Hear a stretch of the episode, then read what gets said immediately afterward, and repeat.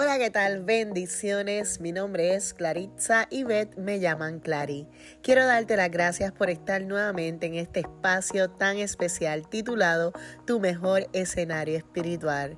Para mí es una bendición que seas parte de este podcast en esta ocasión, en este episodio, te voy a dejar parte de lo que es mi testimonio para que puedas ir entendiendo un poco por qué esta palabra de tu mejor escenario espiritual es tan importante en mi vida. Y quiero que de la misma forma que ha sido una bendición para mi vida, lo sea para la tuya y la de tus personas alrededor. Así que por favor, compártelo con tu familia, con tus amistades y nos vemos prontito. Bendiciones.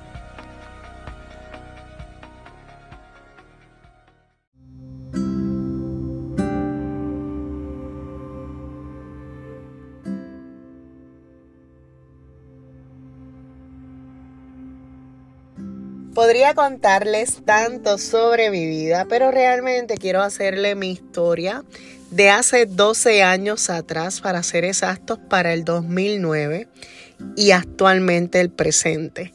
Quiero contarle parte de, de lo que es mi testimonio para que puedan entender por qué la palabra tu mejor escenario espiritual para mí representa mucho en este momento. En aquel año 2009 me encontraba residiendo fuera de Puerto Rico, me encontraba residiendo en los Estados Unidos, donde se encuentra actualmente mi mamá, mis hermanos, en aquella ocasión mi padrastro, que era para mí como un papá, que en paz descanse. Eh, se encontraba residiendo en Estados Unidos, ¿verdad? Y yo fui para allá, para Conérico.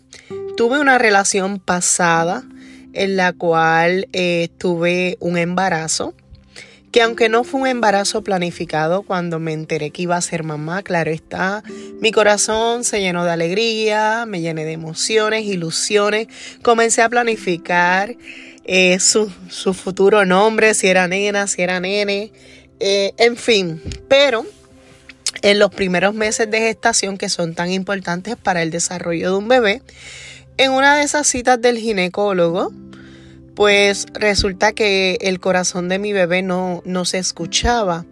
En aquel momento ellos no lo tomaron como que una alarma, simplemente me mandaron para mi casa y me dieron una cita para días después para verificar. Pero desde que yo no escuché el corazón, en mi corazón ya había una preocupación. Y pues yo decidí ir a, ir a una sala de emergencias esa misma noche para verificarme a fondo. Y pues me hicieron varias pruebas, me hicieron sonograma, el bebé se veía ahí, sin embargo no arrojaba latido. Me procedieron a hacer diferentes tipos de pruebas, ¿verdad? Para, para asegurarse.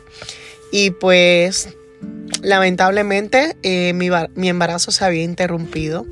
Eh, el corazón de mi bebé en aquel momento había dejado de latir y pues procedía a, hacerme una intervención y aunque mi mundo en aquel momento se fue al piso, mis ilusiones, eh, quise aferrarme a Dios, ya que en algún momento de mi vida, eso de mis 16 años, lo había conocido, lo había aceptado. Y aunque en el 2009 me encontraba apartada, sabía que Dios era la única salida para para, para, ese proceso, para sanarme, para darme fortaleza y por ende comencé a ir a la iglesia. Recuerdo que cuando comencé a ir a la iglesia, le dije al Señor, Señor, yo quiero, ¿verdad? Que, que el día que tú me des la oportunidad de volver a tener esta ilusión, sentirme preparada, sentirme realizada, porque pues en aquel momento, en el 2009, yo no había terminado mi bachillerato, yo no tenía un, un, trabajo como tal estable. O sea, quería prepararme para sentirme lista en una segunda ocasión. Y desde ahí comencé a planificar lo que yo quería en mi vida, comencé a soñar en grande, a querer terminar mis estudios, seguir preparándome, estudiar una maestría, buscar un buen trabajo, eh, sentirme desarrollada como, como mujer, ¿verdad? Como profesional. Y nada, pasaron los años. Eh, siempre me cuidé porque pues yo no quería que nuevamente, eh, ¿verdad? Llegar un embarazo sin, sin yo estar lista, preparada. Eh, soñaba que si eso se daba, pues fuera ya en una relación estable, tener mi casa, mi trabajo, una estabilidad económica, porque pues claro está uno si va a traer un ser al mundo, uno va a querer siempre darle lo mejor, ¿verdad? Uno dice, si a mí me hicieron feliz, a mí me dieron todo, pues eso, es lo que yo quiero pues para esa criatura. Por ende, pues nada, trabajé, estudié, en cierto momento de mi vida, pues dije, mira, este, me voy a dar la oportunidad de, de conocer a alguien, y soñaba que cuando conociera a esa persona fuera para una relación seria, eh, comenzar a ir a la iglesia juntos, casarnos y luego ya dentro de, un matrimonio pues estable como tal, pues darme esa oportunidad nuevamente de, de verdad, de, de, que esta vez sí, sí era un embarazo que quería buscar. Pues pasó el tiempo, le pedí a Dios que me regalara un príncipe, un príncipe de ojos azules. Mentira, no. Simplemente le dije que quería a mi lado un, hombre bueno, un hombre que fuera de su casa, que fuera un hombre familiar, que me tratara como una reina, pero sobre todo que, que, que amara a Dios más que a mí misma. Y pues nada, conocí una persona, bueno, me reencontré con una persona que jamás pensé que se iba a convertir en mi esposo, porque pues lo, conocía de, muchos años atrás. Y, y nada, me di la oportunidad, eh, comencé una relación, eh, comenzamos a ir a, la iglesia, nos casamos, todo ese tiempo pues me cuidé, ¿verdad? Porque quería estar ready, quería estar lista. Y pues ya cuando, cuando digo, mira, ya, ya estoy lista, ya tengo un trabajo, eh, tengo un hogar, tengo una familia para ofrecer, pues el bebé no llegaba y comenzaron las preguntas como que, ¿qué está pasando aquí? Y pues decidimos ambos eh, ir a verificar, ¿verdad? Si todo estaba bien, ¿verdad? Eh, donde las posibilidades pues eran menores de las que se suponen. Entonces automáticamente eh, yo tuve que hacerme la fuerte porque pues yo no quería que, esta, que esta prueba eh, nos derrumbara a ambos. Eh, y pues yo decidí ser la, pieza fuerte en el hogar, ser el apoyo. Pero un año luego de, de, de esta noticia, pues poco a poco fui cayendo en una depresión en silencio Recuerdo que en ese momento eh, no veía a nadie a mi alrededor con quien hablar, con quien desahogarme, porque yo fui siempre esa persona de que estaba para escuchar a los demás, para apoyar a los demás. Mis amigas nunca me habían visto triste por algo en la cual ellas dijeran, pues mira, está en depresión. Al contrario, la depresión para mí en mi vida no existía. Muchas veces vi muchas personas cercanas a mí en depresión y yo decía como que, pero ¿y por qué tienen depresión si, si tienen trabajo, tienen familia, tienen estabilidad? ¿Por qué se sienten así? Y yo no entendía eso y pensaba que yo no iba a pasar por eso. Sin embargo, al año de, de, de este diagnóstico, ¿verdad? De, no diagnóstico, sino de estos resultados de estas pruebas, pues comencé a experimentar lo que era la depresión sin darme cuenta. Eh, hubo un momento en que recuerdo que llegué a mi casa y estaba sola y ahí yo me tiré literal al piso a llorar, a, a, tener esa confrontación con Dios, porque yo sé que en algún momento cada uno de ustedes ha tenido alguna prueba difícil en la cual usted le dice al, al Señor, Señor, pero ¿por qué? ¿Por qué a mí? Y pues en ese momento yo comencé a confrontarlo porque yo recuerdo que hace 12 años atrás eh, yo le dije, mira Señor, eh, yo quiero que tú me ayudes a, obtener esto, a tener esto en la vida, a prepararme, a tener una familia, para que entonces cuando ya sea hora, estar ready, ¿verdad? Y Dios me había contestado todas esas peticiones, me había dado un trabajo estable, me había dado una profesión, me había dado un esposo, un hogar donde yo podía pues de alguna manera sentir seguridad para esa criatura. Sin embargo, tenía todo menos lo que deseaba, que era un hijo, que era lo que yo soñaba hace 12 años atrás. Entonces comenzó esa confrontación.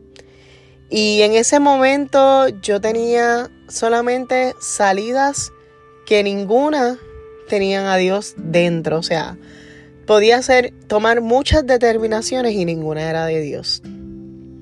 Recuerdo que en ese momento tuve conversación con una persona que para mí es una persona súper importante y que espero algún día presentárselas por medio de este podcast.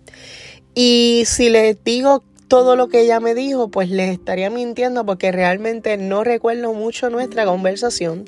Lo único que pude eh, recoger de esa conversación, de atesorarlo, de, de hacerlo parte de mi corazón, fue que esa persona me dijo, ¿por qué no, por qué no conviertes esta situación, o sea, esta prueba, este proceso, en, en tu mejor escenario espiritual?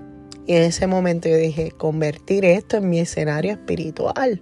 Pero ¿cómo yo puedo convertir esto en mi mejor escenario espiritual? En aquel momento, hace un año atrás que sucedió esto, eh, yo, yo les puedo decir que yo era una persona desesperada. Con esto les les digo en el sentido de que yo no sabía lo que era esperar, depender de nada ni de nadie, porque yo entendía bajo mi ignorancia, yo entendía que todo lo que yo tenía era gracias a Dios, pero también gracias a mí. Me explico. Ah, pues mira, tengo un trabajo estable porque Dios me dio la bendición de tenerlo, pero lo conservo porque yo trabajo. O porque por ejemplo, ah, pues mira, terminé la maestría, pues Dios me ayudó a terminarla, pero yo estudié para poder tenerla, no sé si me, si me, si me sé explicar. O sea, yo atribuía todo lo que había en mi vida, mitad por parte mí, mitad por parte de Dios. Todavía yo no había conocido algo que llegara a mi vida que yo no lograra aportar ni un por ciento para que sucediera llega esta prueba, este proceso, y me hace entender que hay cosas que sencillamente no están en nuestras manos, que dependen sí o sí de Dios, que no dependen de nosotros.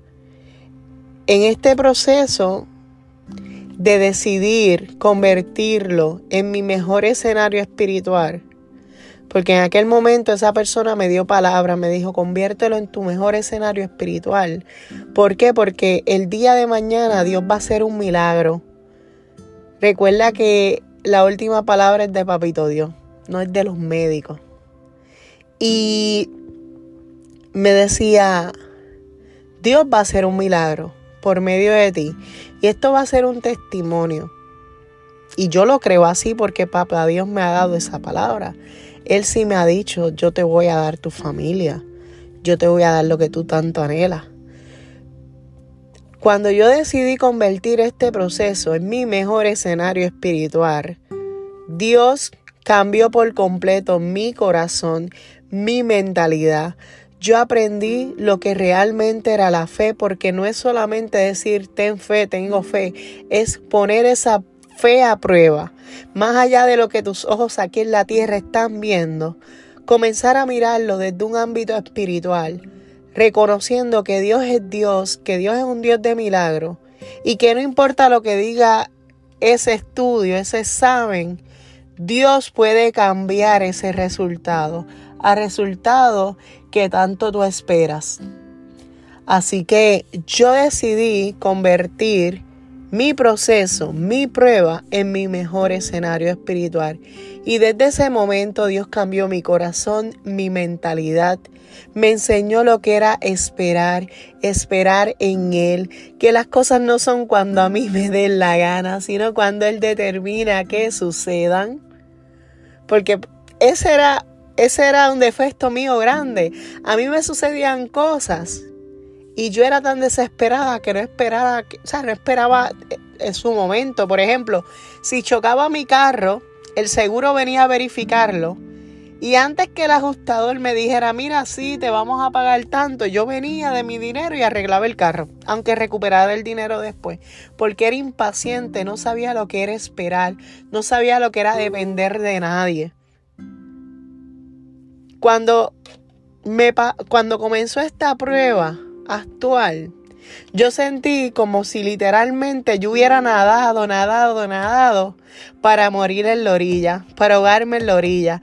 Yo, yo sentí como si en una pelea de 12 rounds yo me preparé tanto que ya el número 11 lo gané y en el número 12 me noquearon y caí al suelo.